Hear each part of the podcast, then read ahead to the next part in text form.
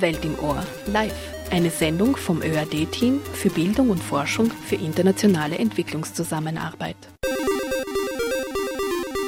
Leute im Labor.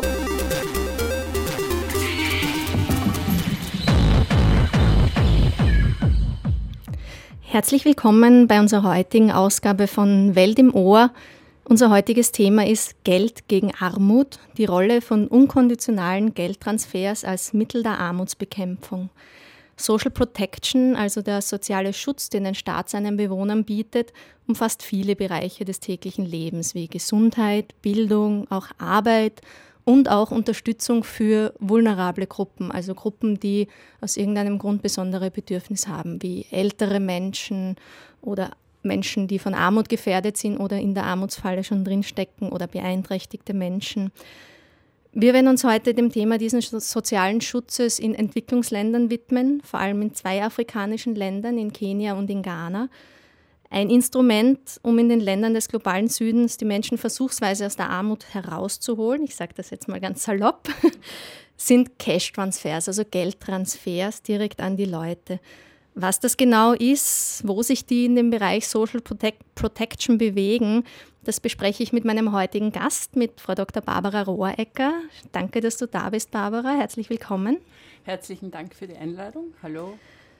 Barbara, du befasst dich seit rund 20 Jahren mit dem Thema Social Protection und, und sozialer Schutz und auch mit Cash Transfers und eben in den letzten Jahren vermehrt mit Cash-Transfers und bist auch in, seit knapp zwei Jahren in einem Forschungsprojekt drinnen, das sich damit befasst, dass die Hochschule Bonn-Rhein-Sieg durchführt. Über das werden wir nachher noch sprechen. Mhm. Ich würde dich jetzt mal bitten, dass du dich mit ein paar Sätzen selber noch ein bisschen vorstellst.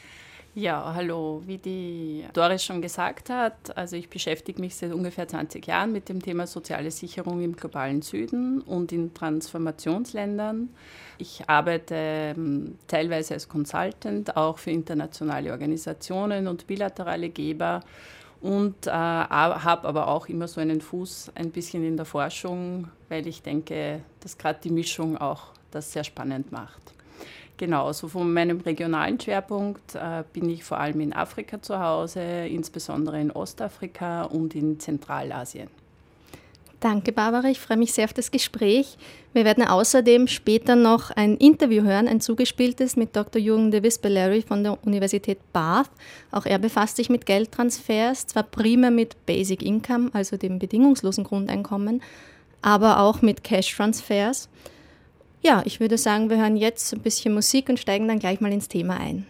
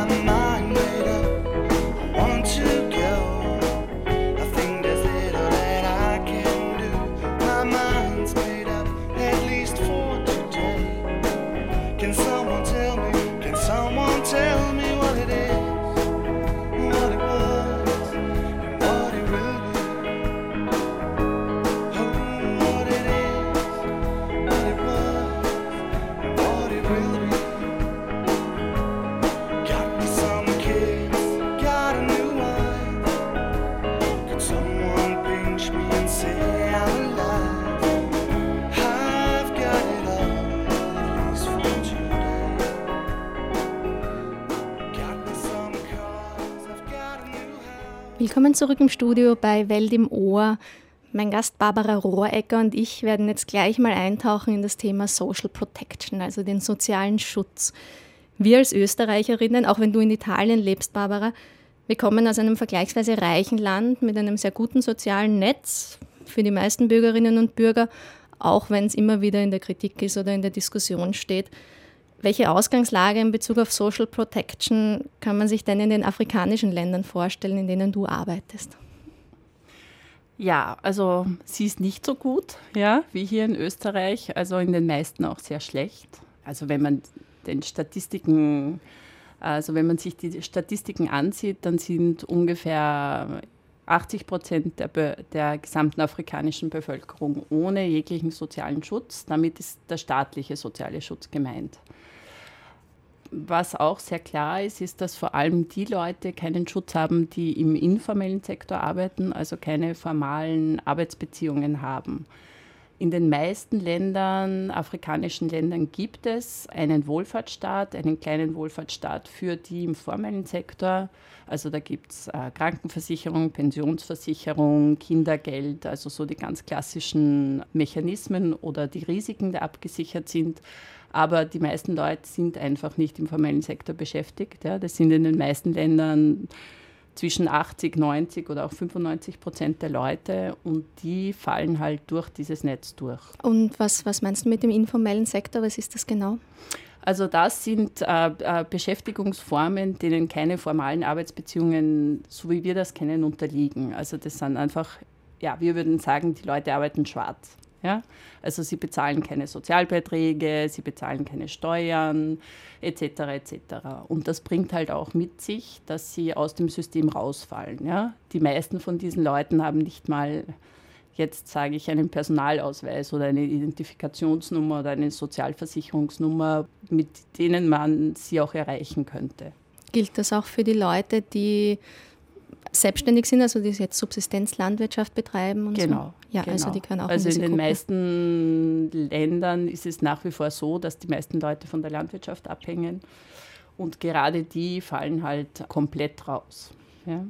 Ja, du hast das schon ein bisschen angesprochen, Kindergeld und so. Was für Formen von Sozialleistungen gibt es denn? Also du kannst dich gerne auf die zwei Länder fokussieren, wo du dich auskennst, weil ich glaube, ganz Afrika ist schwer abzudecken und zu verallgemeinern. Ja, das stimmt. Also in, in den meisten Ländern gibt es eben eine, eine Absicherung für den formellen Sektor, wie ich schon gesagt habe. Für den informellen Sektor gibt es meistens dann also Sozialtransfers, über die werden wir eh noch sprechen, also Geldtransfers, die werden meist an sehr arme oder besonders vulnerable Gruppen ausgehändigt. Ja? Also das sind meistens äh, Leute mit Behinderungen oder Kinder oder Waisenkinder ja? oder ältere Menschen, die einfach keinen Pensionsanspruch erworben haben, aber dennoch also eine Pension brauchen, eine Sozialrente. Daneben gibt es natürlich auch äh, Sachtransfers, also freier Zugang zu Gesundheit beispielsweise ist ein großes Thema, freier Zugang zu Bildung, also vor allem die Grundschule. Das gibt es in den meisten Staaten. Ein anderer wichtiger Mechanismus, der jetzt auch immer mehr wird, sind sogenannte öffentliche Beschäftigungsprogramme. Also das sind äh, quasi Programme, wo die Leute gegen einen geringen Lohn oder gegen einen Sachtransfer arbeiten und diese, das Öffentliche daran ist, dass sie das meist in öffentlichen Projekten machen. Also sie bauen oder betreuen öffentliche Infrastruktur, die dann auch quasi der, der, dem Gesamtwohl zugutekommt. Also sie bauen Schulen oder machen Aufforstungsarbeiten zum Beispiel etc. etc. Jetzt ist, wenn man wieder, also ich nehme wieder Ghana und Kenia her, wenn man die mhm. beiden Länder vergleicht, jetzt rein formal, ist Kenia auf der DAC-Liste, also vom Bruttonationaleinkommen her, äh, weit unter Ghana eingestuft. Ghana ist da schon, was man sagen kann, schon ein Middle, Middle Lower Income Country. Also es ist schon eine Stufe höher. Merkt man da Unterschiede bei den beiden Ländern? Also in Bezug auf, auf Sozial, soziale Sicherung ist, macht Kenia viel mehr. Ja? Also es ist nicht so, dass das, das Bruttosozialprodukt eine Aussage macht, äh, wie viel im Bereich sozialer Sicherung gemacht wird. Ja. Also es gibt sehr viel reichere Länder in Afrika, die sehr viel weniger machen als sehr arme Länder, die, die mehr investieren. Ja. Also das ist ganz wichtig, weil man halt sehr schnell in diese, in diese Logik hineinfällt. Ja. Je reicher ein Land, desto mehr wird äh, wohlfahrtsstaatlich gemacht. Ja. Das ist ja bei uns auch nicht so unbedingt. Ja, und was sind so aktuell die dringlichsten Probleme, die angegangen werden müssen aus deiner Sicht? Also natürlich die, die Abdeckungsrate, ja. Also wir sagen immer, es gibt Cash-Transfers da und dort, aber wenn man genau hinsieht, sind das ja eben, also sind ist nur ein sehr geringer Prozentsatz der armen Bevölkerung oder der Zielgruppe überhaupt abgedeckt. Das sind teilweise nicht nur Pilotprogramme, sondern auch nationale Programme. Aber dennoch ist es einfach so, dass ähm, sehr wenige Haushalte jetzt im Vergleich abgedeckt sind. Also in Kenia zum Beispiel ist die Abdeckungsrate 40 Prozent. Ja, das ist ja relativ gering. In Ghana, glaube ich, ist es sogar noch weniger. Und das ist natürlich eines der größten Probleme, weil, weil einfach die Finanzierung ein Problem oft darstellt, aber auch einfach der politische Wille, dass man sagt, so, man, man weitet das jetzt wirklich aus, damit es auch wirklich alle erreicht. Ja. Das ist, glaube ich, so ein ganz wichtiges Thema. Ist es auch so, also das ist jetzt eine, eine Hypothese von mir, dass Leute, die eigentlich gewisse Formen von diesen Soziallastungen beziehen könnten, sie nicht beziehen, weil sie es nicht wissen, weil sie sie nicht infrastrukturell in Anspruch nehmen können? Genau. Genau, also das ist ganz ein großes Thema und ich finde ein Thema, das oft sehr unterbelichtet ist. Also mir sagte mal der Sozialminister von Turkmenistan, Good News, travel fast, äh, als ich ihn darauf ansprach. Aber das ist natürlich nicht so. Ja? Also das sieht man sehr klar, dass vor allem Leute, die halt jetzt sozial benachteiligt sind, auch für die ist auch der Zugang zu Informationen sehr viel schwieriger. Ja? Männer sind sehr viel besser informiert oft als Frauen. Ja? Das kann man ganz, ganz gut sehen in, in den Forschungen ja, aber das ist ja bei uns auch sehr ähnlich. Ne? Die sozial benachteiligten Gruppen haben ja auch oft dieses Problem des Zugangs, der bei der Information anfängt, weil sie es einfach auch nicht wissen. Beziehungsweise geht es dann auch darum, sie wissen nicht, was ihnen zusteht. Ja? Und das führt dann auch oft dazu, dass sie weniger bekommen, als ihnen eigentlich zusteht oder dass sie die Regeln nicht so genau verstehen. Und man lässt sie auch bewusst im Dunkeln darüber. Welche Möglichkeiten gibt es denn oder wie wird denn dieses fehlende Sozialnetz jetzt ein bisschen kompensiert? Also Afrika gewissen Ländern weiß ich, da ist die Familie halt viel stärker. Also das, was gibt es da für Mechanismen? Was hast du beobachten können in deiner Arbeit? Also natürlich in Afrika allgemein sind Sozialtransfers decken ungefähr 13 bis 15 Prozent der Gesamtbevölkerung ab. Das heißt, es gibt sehr viele die einfach keine formelle Absicherung haben, die aber dennoch soziale unsichere Situationen erleben. Ne? Und da ist natürlich die Familie sehr, sehr stark und sehr wichtig.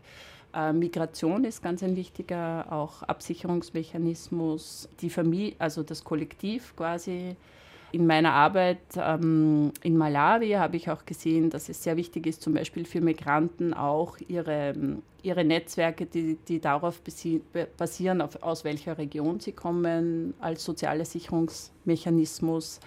Dann natürlich auch die religiösen Organisationen und Institutionen, Kirchen, Moscheen. Das ist ganz ein wichtiger Absicherungsmechanismus in der Stadt.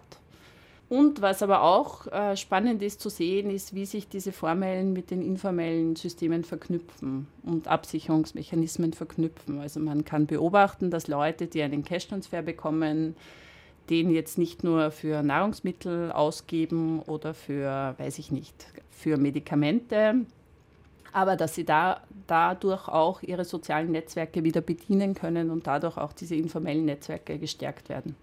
Ja, du leitest schon schön ins Thema ein. Wir machen noch eine kurze Musikpause und dann bleiben wir gleich bei dem Thema Cash-Transfers.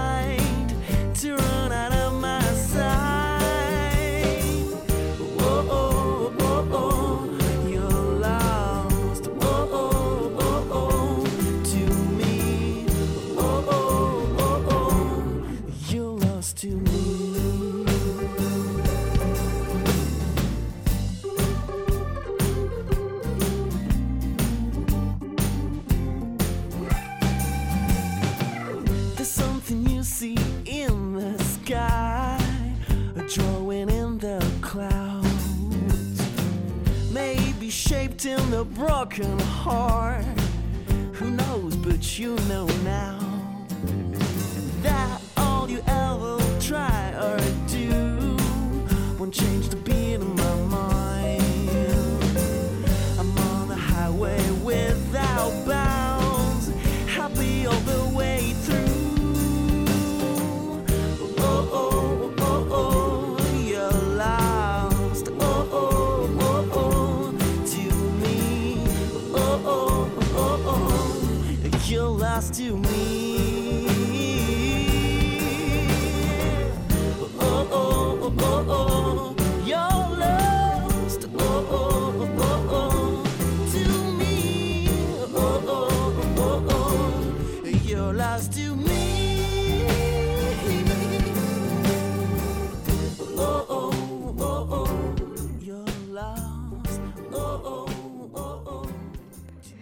Ihr hört Welt im Ohr zum Thema Cash-Transfers, Geldtransfers in Entwicklungsländern, sogenannten Entwicklungsländern, vor allem in afrikanischen Ländern. Und wie am Beginn der Sendung schon angekündigt, werden wir jetzt ein Interview hören, und zwar mit Jürgen de Visperlery von der Universität Bath, der sich schon länger mit Geldtransfers und mit Basic Income, also dem bedingungslosen Grundeinkommen, befasst. Er wird uns jetzt für die weitere Diskussion einige Inputs liefern. Wie kam man auf die Idee, einfach Geld auszuzahlen? Social protection traditionally has focused on you know delivering goods and services so it's it's all Ursprünglich fokussierten soziale Sicherheitssysteme darauf, Güter und Leistungen anzubieten. Es ging also um Nahrungsmittelprogramme oder darum, bestimmte Leistungen zu bekommen, wie etwa im Bereich Gesundheit, Bildung und so. Oder man wollte Sicherheit durch zum Beispiel mehr Arbeitsmarktanbindung oder Steueranreize beim Aufbau eines Geschäfts anbieten. Aber dies ist alles sehr spezifisch, um Leute dazu zu bringen, etwas zu tun. Und es ging immer um Güter und Leistungen, nicht um Bargeld. Irgendwann begannen die Leute zu realisieren, vielleicht sollte man den Leuten einfach Geld geben. Denn ein Problem von armen Menschen ist, dass sie kein Geld haben. Und ihnen dieses zu geben, könnte vielleicht dieses spezifische Problem lösen. Jetzt war man natürlich zu Beginn zögerlich. Es gibt dieses Gefühl des Paternalismus und in dem ganzen Bereich von Sozialsicherheit und Entwicklung tendiert man dazu, viel besser zu wissen, was die Leute brauchen und wollen, als sie selber. Es braucht Zeit, zu einer Haltung zu wechseln, in der man den Menschen vertraut, dass sie in der Lage sind, mit dem Geld das zu tun, was sie wirklich brauchen. Also die Idee dieses Wechsels von Gütern und Diensten zu Geld heißt, dass man anfängt, den Leuten zu vertrauen, dass sie dieses Geld auf eine Weise verwenden, die für sie richtig is ist. that we do start trusting people a bit more that they will use it in a way that they need Cash und sonst nichts mehr? so so people themselves are Die Leute wissen selbst, was sie am nötigsten brauchen, zu einer bestimmten Zeit und wo ihre Prioritäten liegen. Wir wollen ihnen das Werkzeug dafür geben und dieses Werkzeug ist Geld. Aber sehr wichtig ist, dass das nicht heißt, alles andere soll gestrichen werden. Es heißt nicht, dass uns der Rest ganz egal ist. Im Gegenteil. Es braucht auch weiterhin Bildungsleistungen, Gesundheitsdienste, Infrastruktur und all das. Aber zum Teil brauchst du auch einfach Cash. Und es geht darum, einen Weg zu finden, diese Teile zu verbinden. also need cash and you need to find ways to make these two things work together Welche Probleme können bei konditionalen Cash-Transfers auftauchen? Originally it was all about conditional cash transfers so the big programs Ursprünglich ging es bei den großen Programmen in Lateinamerika und Afrika, ein bisschen auch in Asien, nur um Conditional Cash Transfers, also solche mit Auflagen. Beispiele dafür sind das Progresa-Programm in Mexiko und Bolsa Familia, früher Bolsa Escuela in Brasilien. Das waren Conditional Cash Transfers. Eine ganze Reihe von Haushalten bekam Geld mit der Auflage, dass sie ihre Kinder in die Schule schicken und so. Aber in der letzten Zeit sehen wir gesteigertes Interesse an der unkonditionalen Variante und das teilweise deswegen, weil in vielen Überprüfungen dieser gezeigt wird, dass sie bedeutende Wirkung haben. Natürlich gibt es auch ein paar Probleme, aber die gibt es auch bei der konditionalen Variante. Wenn zum Beispiel die politischen Verhältnisse sich ändern, ist es sehr leicht damit anzufangen, die Bedingungen zu verschärfen und plötzlich werden immer mehr Menschen ausgeschlossen. Einer der anderen Kritikpunkte und ein sehr berechtigter ist, dass man prinzipiell in der Lage sein muss, die Bedingungen überhaupt erfüllen zu können. Wenn man also zum Beispiel einen sehr vulnerablen Haushalt führt, kann es vielleicht einfach schon zu schwer sein, zu einer Gesundheitseinrichtung zu kommen und die Checks durchführen zu lassen, die es braucht, um das Geld zu bekommen. Warum sollte man in so einem Fall diesen Haushalt noch extra strafen, nur weil er einfach nicht in der Lage ist, zu einer Einrichtung hinzukommen? Es gibt also ein Bewusstsein dafür, dass die Konditionalisierung auch mit Nachteilen einhergeht und meist die Schwächsten der Schwachen trifft. So there's an awareness that this conditionality also comes with a drawback and it hits the most vulnerable amongst the vulnerable. Und wie war die Umsetzung dieser Conditional Cash Transfer Programme? One of the things that often happened actually, and this is where unconditional cash transfers started popping up, is Ein wiederkehrendes Problem bei Conditional Cash Transfers ist, dass die Implementierung in manchen Fällen vergleichsweise schwach war. Und in diesem Umfeld begannen Unconditional Cash Transfers ein Thema zu werden. Offiziell gab es zwar bei Conditional Cash Transfers Auflagen, aber eigentlich schenkte diesen keine Aufmerksamkeit. So bemerkte man plötzlich, dass ein Teil der Zielgruppe die Konditionen erfüllte, ein anderer wiederum nicht. Und man bemerkte, dass die, die die Auflagen nicht erfüllten, nicht unbedingt alles schlecht machten.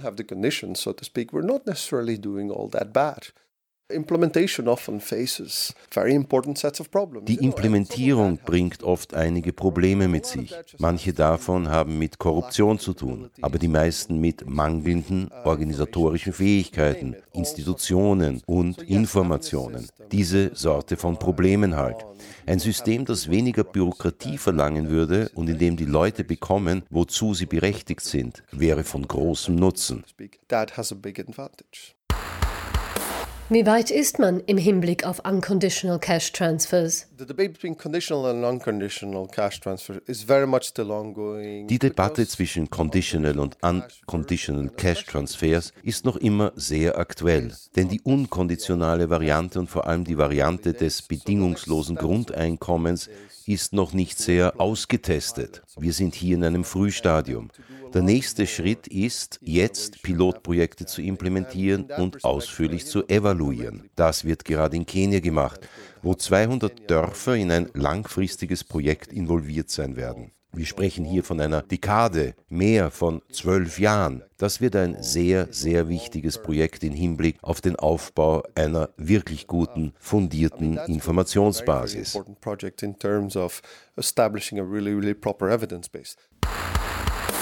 Wird die Entwicklungszusammenarbeit nicht obsolet, wenn einfach Geldtransfers auch ein wirksames Mittel sind? I think that's a very bad reason to be worried about it. Ich denke, das wäre ein sehr schlechter Grund, um sich darüber Sorgen zu machen. Es wäre doch wunderbar, wenn wir keine Entwicklungsindustrie mehr brauchen würden. Das vorausschickend sehe ich kein Modell, weder Conditional Cash Transfer noch Unconditional Cash Transfer noch bedingungsloses Grundeinkommen, das alle Probleme lösen kann. Es ist eine Komponente eines umfassenden Systems sozialer Schutzmaßnahmen. Es gibt also noch genug zu tun. Auf der anderen Seite sollte sich vielleicht auch die Entwicklungsindustrie einfach darauf fokussieren, direkte Cash-Transfers als Teil ihrer Arbeit zu entdecken. Also auf die Frage, ob Cash-Transfers die Entwicklungsindustrie ruinieren, gibt es unterschiedliche Antworten.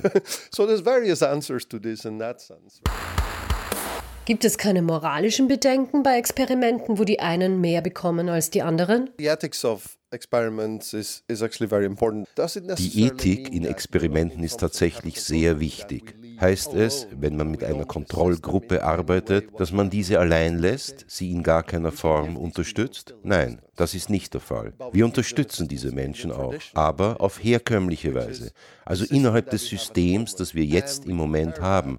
Und dann vergleichen wir sie mit der Gruppe, die die Unconditional Cash Transfers bekommt, die, wie wir glauben, das neue, verbesserte System sind. Und dann werden wir sehen. Die Alternative zum Experiment wäre beim Status quo zu bleiben, kein Experiment durchzuführen. Aber der Status quo ist das, was die Menschen der Kontrollgruppe ohne dies schon haben. Es wird ihnen also nicht schlechter gehen. Ja, da ist immer noch eine Spur von Ungleichheit, die manche Leute beanstanden. Aber das ist der Preis, den man zahlt, um solch eine Forschung zu machen. Solange es den Menschen der Kontrollgruppe nicht schlechter geht, sollte es akzeptabel sein.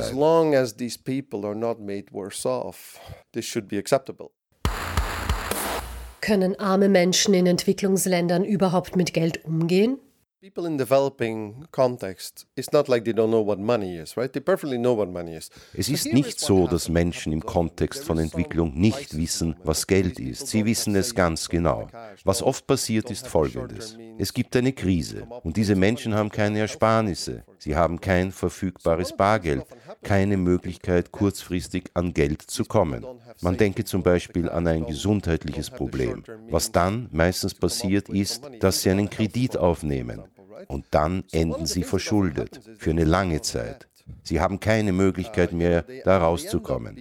Also wissen diese Menschen Bescheid über Geld, darüber, wie es funktioniert. Ja, sie wissen, wie es funktioniert. Sie haben nur einfach keines. Das ist eine völlig andere Sache. In Form von bedingungslosem Grundeinkommen starten direkte Geldvergaben erst. Aber schon seit 2009 wird in Kenia Geld direkt ausgegeben, nur nicht in Form eines Experiments.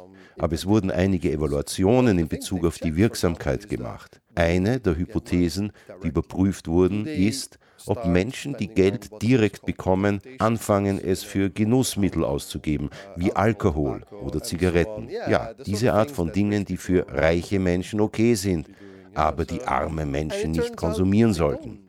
Und es hat sich herausgestellt, sie tun es nicht. Es hat sich herausgestellt, dass wenn man zum Beispiel das Geld an die Frauen im Haushalt ausgibt, diese es für ihre Kinder und den Haushalt verwenden. Welche Überraschung. Wir sollten den Menschen also einfach ein bisschen mehr vertrauen. Ja, also wir haben gehört, konditionierte Cash-Transfers, unkonditionierte Cash-Transfers und du hast mir im Vorfeld schon gesagt, man muss aufpassen, man kann das auch so nicht über einen Kamm scheren. Es gibt ganz unterschiedliche Formen davon. Welche Formen gibt es denn oder welche kennst du denn? Ja, also ich denke mir, dass es ganz wichtig ist, dass man, dass man da ein bisschen differenziert und genau auch hinschaut bei den Konditionen. Ich denke, manche Konditionen können auch Sinn machen oder sind auch wichtig. Zum Beispiel? Zum Beispiel, äh, also es gibt auch bei uns zum Beispiel das Kindergeld ist daran geknüpft, dass man zu den äh, ärztlichen Untersuchungen geht, nachgeburtlich und vorgeburtlich beispielsweise. Das scheint mir eine sinnvolle Maßnahme zu sein oder Konditionen zu setzen. Auch Impfkonditionen können zum Beispiel auch ein Thema sein in einem gewissen Kontext. Also ich denke man muss immer genau hinsehen und ich denke, was auch der Kollege gesagt hat, was wichtig ist, dass man natürlich auch darauf schauen muss, dass die Leute auch die Konditionen erfüllen können. Ja? Also ist das Krankenhaus nicht so weit weg? Wie kommen sie dahin? Etc. etc. Das sind ganz wichtige Fragen. Ja? Aber das ist ja bei uns auch sehr ähnlich. Ja? Also es gibt natürlich Konditionen, die ich auch sehr schwierig finde oder wie auch er sagt, wo es mehr kostet wahrscheinlich, wenn man die überprüft und die Leute auch bestraft. Die Länder, die konditionierte Sozialtransfers haben, führen aber dieses Monitoring auch unterschiedlich aus. Wenn man sieht, zum Beispiel in Brasilien, ist das so eine sogenannte Soft Conditionality. Also die Leute sollen das machen, aber wenn es Probleme gibt oder Schwierigkeiten gibt, dann schaut man auch, wieso klappt das eigentlich nicht, kann man da auch so psychosoziale Unterstützung geben, etc. etc. In Mexiko, das stimmt, da ist es sehr hart, wie die Konditionen umgesetzt werden. Und das ist sicher in Frage zu stellen. Das ja. heißt, wer sie nicht erfüllt, kriegt unhinterfragt seine Genau. Transfers nicht mehr. Genau, oder weniger. Oder genau. weniger.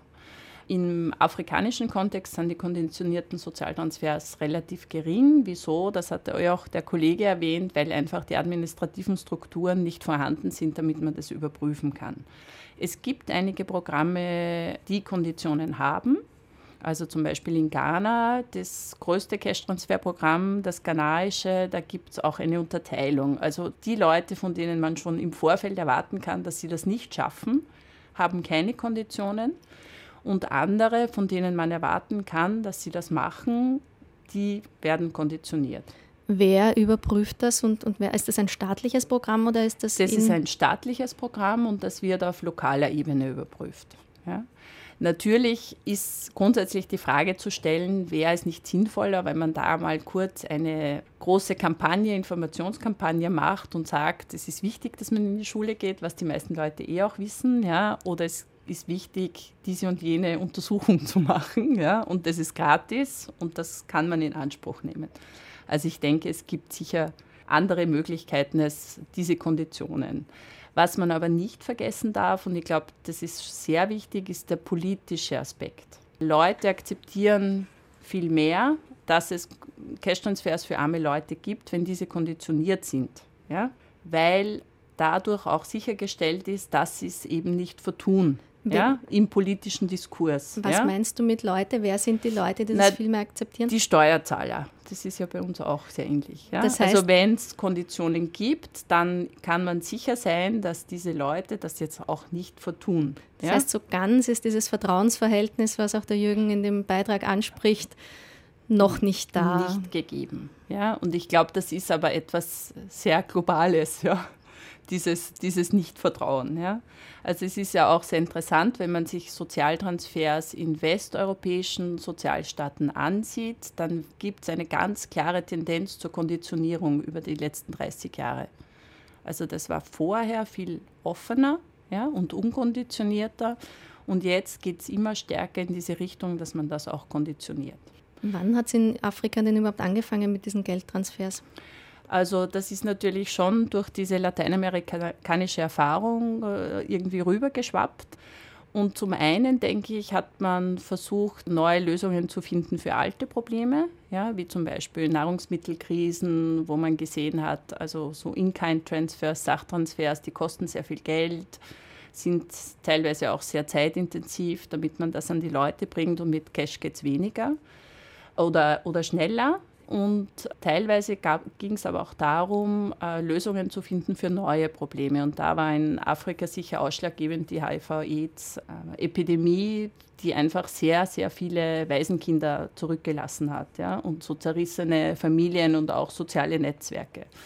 Und das war sicher in vielen Ländern, also zumindest in Kenia, in Südafrika, ein ganz wichtiges Thema, um eben auch diese Kinder zu versorgen und gleichzeitig aber auch die alten Leute weil die sind ja auch übrig geblieben. Ne? AIDS trifft ja vor allem die produktive Gruppe und dann sind eben diese vulnerablen Gruppen, zum einen die Alten, zum einen die Kinder übrig geblieben. Ja? Und dafür hat man auch äh, Lösungen gesucht. Also das war so Ende der 90er, Anfang der 2000er Jahre in, in den meisten Ländern. So der große ähm, Wurf war so in den letzten fünf bis sieben Jahren. Also da wurden in den meisten Ländern Cash-Transfers eingeführt und in vielen Ländern gibt es ja auch mehrere Cash-Transfers. Also es ist nicht so, dass es in einem Land nur einen Cash-Transfer gibt, sondern für unterschiedliche Zielgruppen. Also in Ghana gibt es jetzt äh, eine Sozialrente, dann gibt es dieses große LEAP-Programm, dann gibt es ein Programm für Menschen mit Behinderungen, für urbane Bereiche. Also es ist durchaus nicht nur für, für die Ärmsten der Armen, sondern auch für eben unterschiedliche Gruppen. Weil wir es im Beitrag auch gehört haben, es ist zwar heute nicht unser Thema, aber es ist ja auch Basic Income vorgekommen, also das, was übersetzt das bedingungslose Grundeinkommen. Mhm. Kannst du ganz kurz erklären, wo da die Unterschiede liegen? Mhm. Also es ist ganz wichtig, dass man das unterscheidet, weil das in der Debatte oft so verschwommen, verschwimmt. Ja? Also Cash-Transfers sind einfach Zuschüsse zum Einkommen, ja? eine Sozialhilfe. Und ungefähr kann man sagen, dass ein Cash-Transfer normalerweise 15 bis 20 Prozent des Haushaltseinkommens ausmacht. Also das ist sehr, sehr gering. Ja? In vielen Ländern ist es auch viel geringer. Basic Income Grant zum Unterschied hat natürlich das Ziel, ein Grundeinkommen bereitzustellen, das eben dem Haushalt oder der Person ermöglicht, äh, davon zu leben. Ja? Also in diesem Sinn ist es auch meist viel höher und viel mehr und natürlich kriegt es auch jeder in, einem, in einer Stadt, in einer Gemeinde, in einem Land. Cash-Transfers sind meist zielgerichtet eben auf bestimmte Zielgruppen fokussiert. Also das ist kein universaler Geldtransfer, sondern bezieht sich auf bestimmte Gruppen. Ja, und jetzt sind ja Cash-Transfers nicht nur staatlich, es gibt ja auch Cash-Transfers, die von NGOs und von internationalen Organisationen ausbezahlt werden oder, oder gemanagt mhm. werden. Wie arbeiten die, diese Programme und die Finanziers jetzt zusammen, also egal ob jetzt staatlich über, oder über, über Donauorganisationen? Also grundsätzlich ist zu sagen, dass äh, im afrikanischen Kon Kontext schon sehr viele dieser Programme von staatlicher Seite finanziert werden. Äh, das muss man auch wiederum aus einem politischen Hintergrund heraus verstehen, wenn, weil wenn so ein Cash-Transfer mal implementiert ist und morgen ein Geber sagt, wir machen das nicht mehr, dann wird hätte schwierig. das wird schwierig und hätte auch starke politische Folgen. Klarerweise sind aber Geber trotzdem sehr stark involviert, äh, vor allem im Aufbau von Cash-Transfer-Programmen, am Anfang sehr stark, wenn es darum geht, die Infrastruktur aufzubauen, ein Programm aufzuziehen, die Administration, Management-Informationssysteme aufzubauen. Also da sind sie sehr stark involviert und in vielen Ländern bezahlen sie aber auch einfach den Transfer. Ja? Äh, die Zusammenarbeit findet oft statt in, also es gibt Geberkoordinationsgruppen im besten Fall, ja, wenn es gut funktioniert, wo eben diese Geber sich absprechen und auch mit der Regierung absprechen, wer was finanziert. Ja. Im nicht so idealen Fall machen die das auf Eigeninitiative. Ja. Und das ist halt teilweise sehr problematisch und sehr schwierig. Das ist vor allem schwierig, wenn es auf lokaler Ebene, wenn es auf die lokale Ebene geht. Ja. Also NGOs sind sehr oft auf lokale, lokaler Ebene tätig und das kann dann oft schon zu Schwierigkeiten und Reibereien führen ja, mit, mit den staatlichen Systemen, mit einem zentralen Cash-Transfer-System.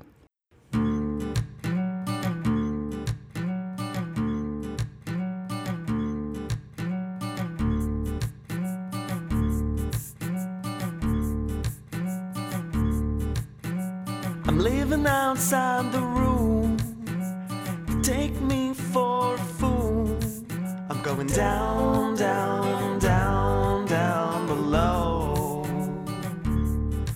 I'm going down, down, down, down below.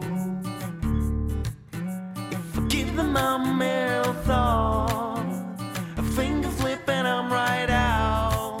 I'm going down, down. Down, down below. I'm going down,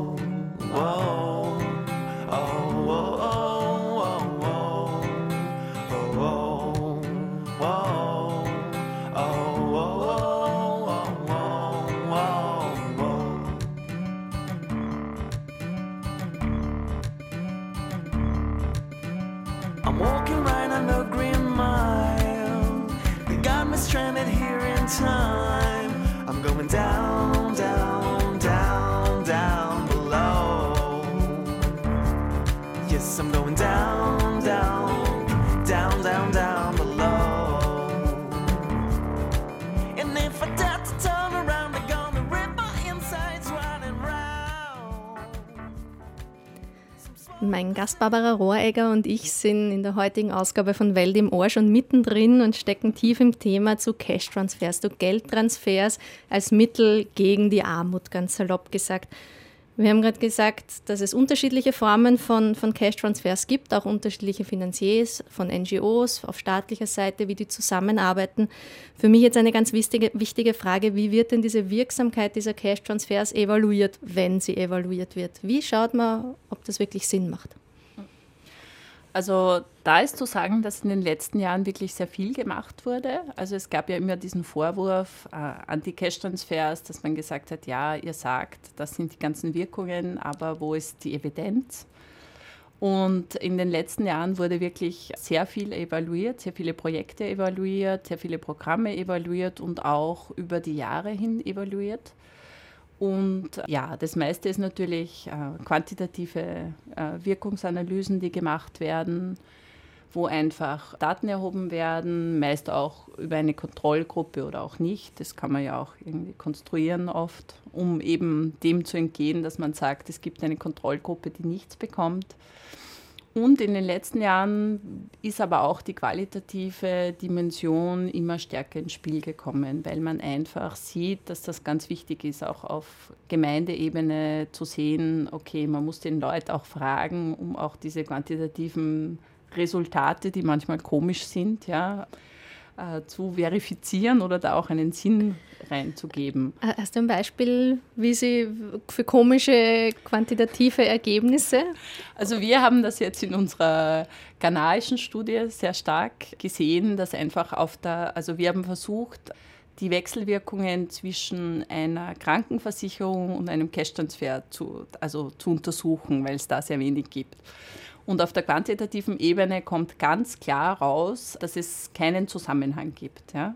Und auf der qualitativen Ebene kommt aber schon sehr stark raus, eigentlich, dass, dass das sich gegenseitig äh, substituiert ja? und dass es schon gut ist, dass es diese Krankenversicherung gibt, weil einfach ein Teil, der früher für Gesundheitsversorgung hergegeben wird, jetzt übrig bleibt ja, und man damit was anderes machen kann. Ja. Im, hingegen in den qualitativen Daten ist das gar nicht rausgekommen. Ja. Und das ist dann immer sehr interessant, das auch zu überlegen, wieso kann das sein, ja, wieso.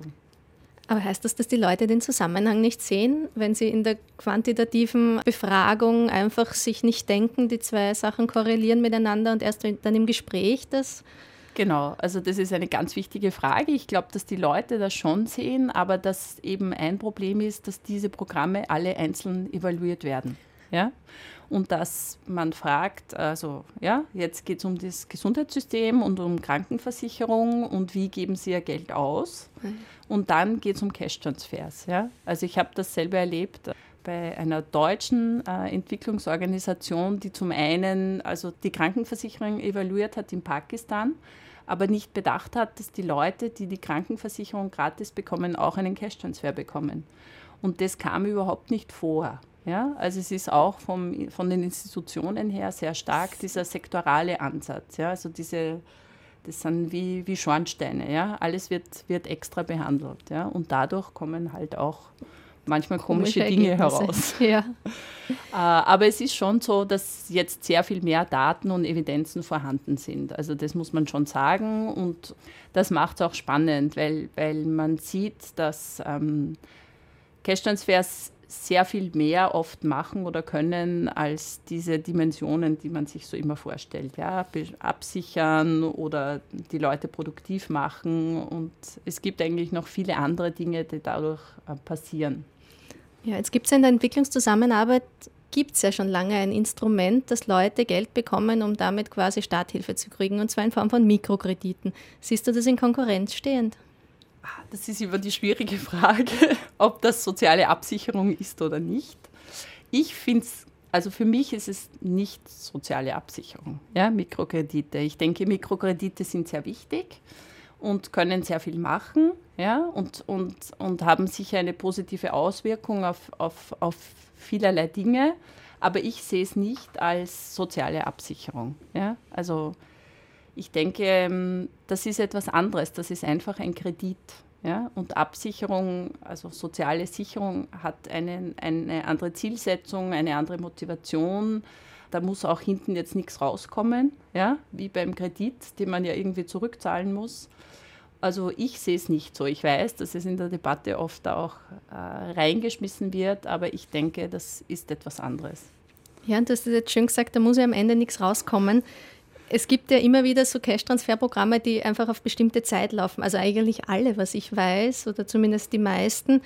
Wie geht es denn danach weiter? Also werden solche temporären Programme als Starthilfe gesehen oder naja, also das größte Thema ist wahrscheinlich die Finanzierung. Also ich glaube, sehr viele, sehr viele dieser Programme sind schon permanent, aber was passiert ist, dass die Leute vielleicht drei Jahre im Programm sein dürfen und dann werden sie graduiert, wie das so schön heißt. Also das Ziel ist, dass sie dann nicht mehr arm sind oder weniger arm sind. Viele Menschen natürlich bleiben arm, ja, weil sie es auch gar nicht schaffen, aufgrund ihrer, ihrer, ihrer Lebensbedingungen da rauszukommen. Wieso das gemacht wird, ist vor allem ein, ein Finanzierungsthema, ja? weil, weil man einfach äh, nicht so viel finanzielles Volumen hat oder auftreiben will oder ausgeben will, um, um die im Programm zu halten. Du hast das vorher auch schon angesprochen. Es ist nicht so oder oft nicht so, dass die Leute einfach das Geld kriegen und dann evaluiert werden, sondern es gibt auch noch Zusatzleistungen jetzt im psychosoziale oder begleitende Maßnahmen. Kannst du uns darüber ein bisschen was erzählen? Ja, genau. Also der Herr hat es eh auch schon im, im, Interview angesprochen. Natürlich Sozialtransfers, das ist eine Geschichte. Ja. Und die machen jetzt die Leute nicht produktiv oder sie hupfen wegen dem jetzt nicht aus der Armut heraus, ja, wie es so schön heißt, oder im Entwicklungsdiskurs. Ja. Die werden jetzt alle produktiv und alle Kleinunternehmer und Unternehmerinnen. Bei weitem nicht. Ja. Es geht vor allem darum, auch zu sagen, okay, man muss auch zusätzlich was machen. Also es geht darum, komplementäre Programme zu machen, wo es darum geht, auch Beschäftigung herzustellen, die Bildung zu verbessern, die Gesundheit weiter zu verbessern. Aber ich denke, es geht auch darum, ja, äh, große strukturelle Veränderungen anzugehen. Ja. Also wie zum Beispiel Landreformen oder einfach Zugang zu, zu produktiven Ressourcen zu schaffen. Ja? Also ich denke, das wird in dieser ganzen Debatte sehr oft ausgeblendet. Ja? Also ein schönes Beispiel ist Brasilien. Das Cash-Transfer-Programm, das gemacht wurde, war Teil einer großen Strategie, die hieß äh, Null-Hunger-Strategie. Und Teil dieser Strategie war auch eine Landreform in Brasilien. Ja? Was so übrig geblieben ist äh, mit einigen anderen Programmen, ist dieses Cash-Transfer-Programm. Und das ist sicher gut, ja? aber es löst natürlich sehr nichts an diesen strukturellen Ungleichheiten. Und ich denke, dass das äh, auch ein wichtiges Thema wäre, dass man in dieser Debatte über Sozialtransfers durchaus auch oft stärker betonen müsste. Ja? Also ich denke, es geht nicht nur um soziale Sicherung an sich, sondern auch sehr klar und kritisch und auch realistisch zu sagen, was kann das. Ja? Also ich denke, da gibt es sehr viele Übertreibungen oft. Ja? Und das wäre wichtig. Ja, wir haben jetzt auch in dem Interview gehört, dass also die Leute hauen das Geld eben nicht am Schädel, wie der Wiener so schön sagen würde, sondern sie benutzen es wirklich ja. sinnvoll und sie können auch damit umgehen, wo du gemeint hast, ja schon, aber manchmal trotzdem schwierig. Helfen sich die Empfängerinnen gegenseitig? Also gibt es in, in einer Gruppe, die, wo jetzt jeder ein bisschen mehr Geld kriegt, unterstützen sich die, tauschen die Erfahrungen aus? Hat man da irgendwie Einblick? Naja, das kommt drauf an. Also meist ist es ja so, dass die Oder kommt Konkurrenz auf? Ja, dass die das ja eigentlich gar nicht so sagen, gerne, ja, dass sie jetzt da Empfänger sind von Cash-Transfers, was in der Stadt besser gelingt als am Dorf, weil am Dorf weiß man dann das einfach weil man zieht. Ja? Und da gibt es natürlich schon auch sehr viele Neidgeschichten oder Konkurrenzgeschichten. Dann gibt es die Familie, die meint, die oder der bekommt jetzt den Cash-Transfer und jetzt wollen wir auch etwas davon haben. Das ist schon sehr schwierig, also das sorgt in vielen Haushalten für Spannungen. Dann ist auch die wichtige Frage, zum Beispiel in Kenia bei dem äh, Cash-Transfer-Programm, das eigentlich für Waisenkinder ist. Das gibt man dann einem Erziehungsberechtigten und man weiß auch nicht, ob das Geld dann auch beim Kind äh, landet, beim kind landet oder teilweise zumindest beim Kind landet. Ja? Also das sind schon sehr äh, schwierige Situationen, in denen sich die Leute oft befinden. Was ich auch gehört habe, was ich ganz schön fand, dass sich so in einigen Dörfern die Nutznießer und Nutznießerinnen so als eigene Identität herausgebildet haben, dass sie sich gegenseitig unterstützen. Also die Liebempfänger oder die OVC-CT-Empfänger das ist so eine eigene Identität, aus der soziale Netzwerke wiederum entstehen. Also die helfen sich gegenseitig, auch beim Anbauen oder beim Ernten etc. etc. Also es, es, ich glaube, es kommt immer darauf an. Es gibt ähm, in einigen Dörfern schon einen, einen Austausch einfach. Ich denke, bei den Frauen ist es so ein Thema, wie investiere ich dieses Geld? Also manche haben dann ihren, ihr kleines Business. Ja? Und wenn Sie dann den Cash-Transfer haben, dann können Sie da mehr investieren und, und solche, solche Sachen einfach. Ja. Ja, es ist ja, das ist jetzt wirklich global, glaube ich, gleich Armut isoliert. Man kann nicht mehr teilnehmen. Ist das auch ein wichtiger Benefit in diesen Programmen? Ja, also das denke also das finde ich immer ganz spannend oder interessant, dass Armut auch Armut macht einfach unsichtbar. Ja? Man kann an dem sozialen Leben nicht mehr teilnehmen, an den Gemeindeaktivitäten etc. etc. Und da sieht man schon, dass der Cash-Transfer äh, hilft. Ja? Man kann wieder an, an Ritualen teilnehmen, an Hochzeiten, an Begräbnissen, ja? weil man kann so ein bisschen eine kleine Spende geben. Auch wenn man in die Kirche geht oder in die Moschee, kann man wieder etwas spenden. Ja? Das, das, das erhöht gleich den sozialen Status. Was auch ähm, wichtig ist, ist, dass die Leute wieder auf die Straße gehen können, weil sie können Seife kaufen und ihre Kleider waschen oder sie können sich ein neues T-Shirt kaufen. Und das ist ganz besonders auch wichtig in, für Jugendliche in der Stadt. Ja? Also das ist so das Dazugehören. Man kann wieder dazugehören. Ja? Und ich glaube, dass das ganz ein wichtiger ähm, Punkt ist, den, den man so im Entwicklungsdiskurs oft übersieht, also der aber für die Leute individuell sehr wichtig ist und, und nicht nur individuell, sondern dadurch, dass man wieder teilnehmen kann, hat man auch wieder Zugang zu diesen Netzwerken. Ja? Also es schafft auch soziale Absicherung in einem weiteren Sinn. Ja, jetzt, wir haben es immer wieder gehört schon in der Sendung, du bist in einem Forschungsprojekt drinnen, das eben in mhm. Kenia und in Ghana ähm, arbeitet und sich mit der Wechselwirkung von Krankenversicherung und Cash-Transfers auseinandersetzt. Du hast dann schon eine Sache gesagt, komische Sachen, die rausgekommen sind bei der quantitativen Analyse. Kannst du uns noch ein bisschen mehr über das Projekt erzählen? Ja, also das ist ein, ein sehr interessantes Projekt, weil es unterschiedliche Ebenen anspricht. Also zum einen geht es um eine quantitative Evaluierung von diesen Cash-Transfers. Also die, die Daten, die wir haben, die haben wir nicht selber generiert, sondern haben wir aus den Ministerien, also von, von Kenia und von Ghana, weil wir sehen wollten auch, wie sich die Situation über die Jahre verändert.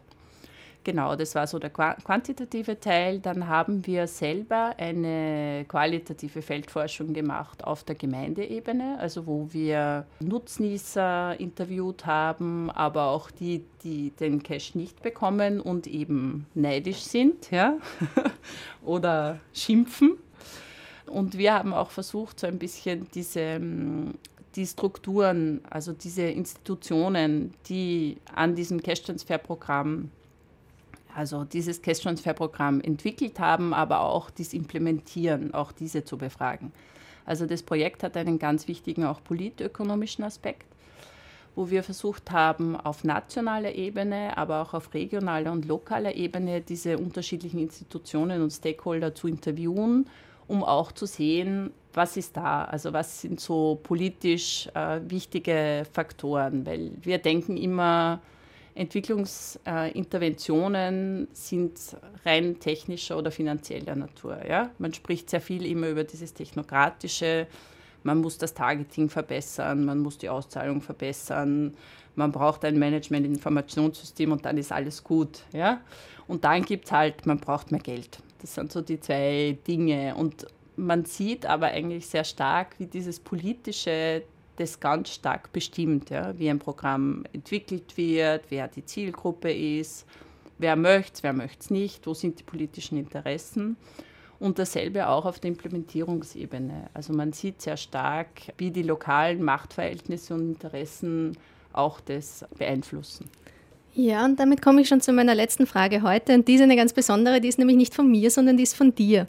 Ich habe ein Interview mit dir gelesen und die Interviewerin hat dich gefragt, welche Frage du gern beantworten würdest, die, du noch nie, die dir noch nie, nie jemand gestellt hat. Und liebe Barbara, ich stelle sie dir jetzt. Warum machen wir immer wieder dieselben Dinge, auch wenn wir so viele Nachweise und Beweise dafür haben, dass es auf eine andere Weise so viel mehr Wirkung hätte? Ja. Ja, also ich denke, ja, es hat ganz viel mit Politik zu tun. Ja. Politische Interessen, die jetzt aber nicht nur auf der Politikebene liegen, sondern auch in den Forschungsinstitutionen und an den Universitäten und, und in der Praxis, ja, in der Entwicklungsindustrie, wie du auch das vorhin gesagt hast. Und ich denke, es ist einfach so schade. Ja. Wir, wir verplempern so viel Zeit, Geld, Leben mit Sachen, die man immer wieder macht, obwohl man weiß, dass es eigentlich anders besser ginge. Ich danke dir. Ja, das war Welt im Ohr für heute. Ich bedanke mich recht herzlich bei Barbara Rohrecker für das Kommen ins Studio und auch bei Jürgen de Wispelary, der im Vorab uns im Interview Rede und Antwort stand. Welt im Ohr ist eine Sendereihe der Abteilung für Bildung und Forschung für internationale Entwicklungszusammenarbeit. Die besteht aus der Kommission für Entwicklungsforschung und dem EPIR-Programm, also dem Hochschulkooperationsprogramm der österreichischen Entwicklungszusammenarbeit, sind im ÖAD angesiedelt, im österreichischen Austauschdienst. Musikalisch begleitet haben uns heute in der Sendung ganz sommerlich The Man in Washington, Sick Boys and Lowman, Jazzar und The Dada Weatherman. Welt im Ohr gibt es wieder in zwei Wochen, Freitagabend 20 Uhr. Und die nächste Sendung bringt uns mit einer Sommerlesung auf die kleine Karibikinsel Grenada, Grenada. Mein Name ist Doris Bauer und im Namen von Welt im Ohr, vom ganzen Welt im Ohr-Team, wünsche ich unseren Hörerinnen und Hörern noch einen schönen Sommerabend aus dem Funkhaus.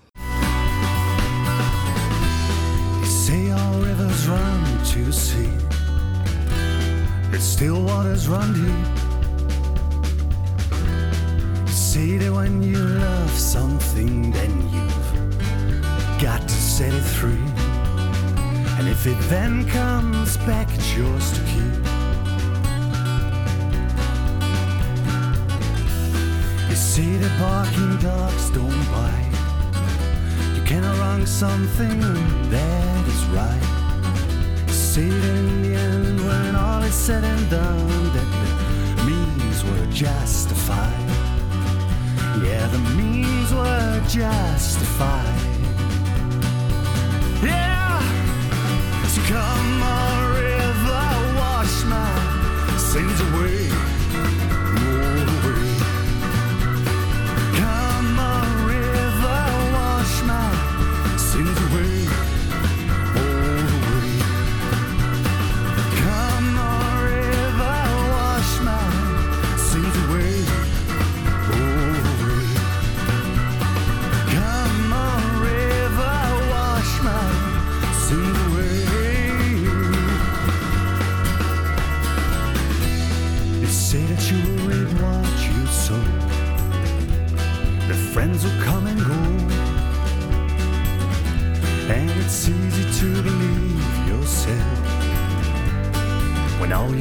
Lies. Suddenly you've come to realize that nothing's what it seems. You tell you always live your dreams.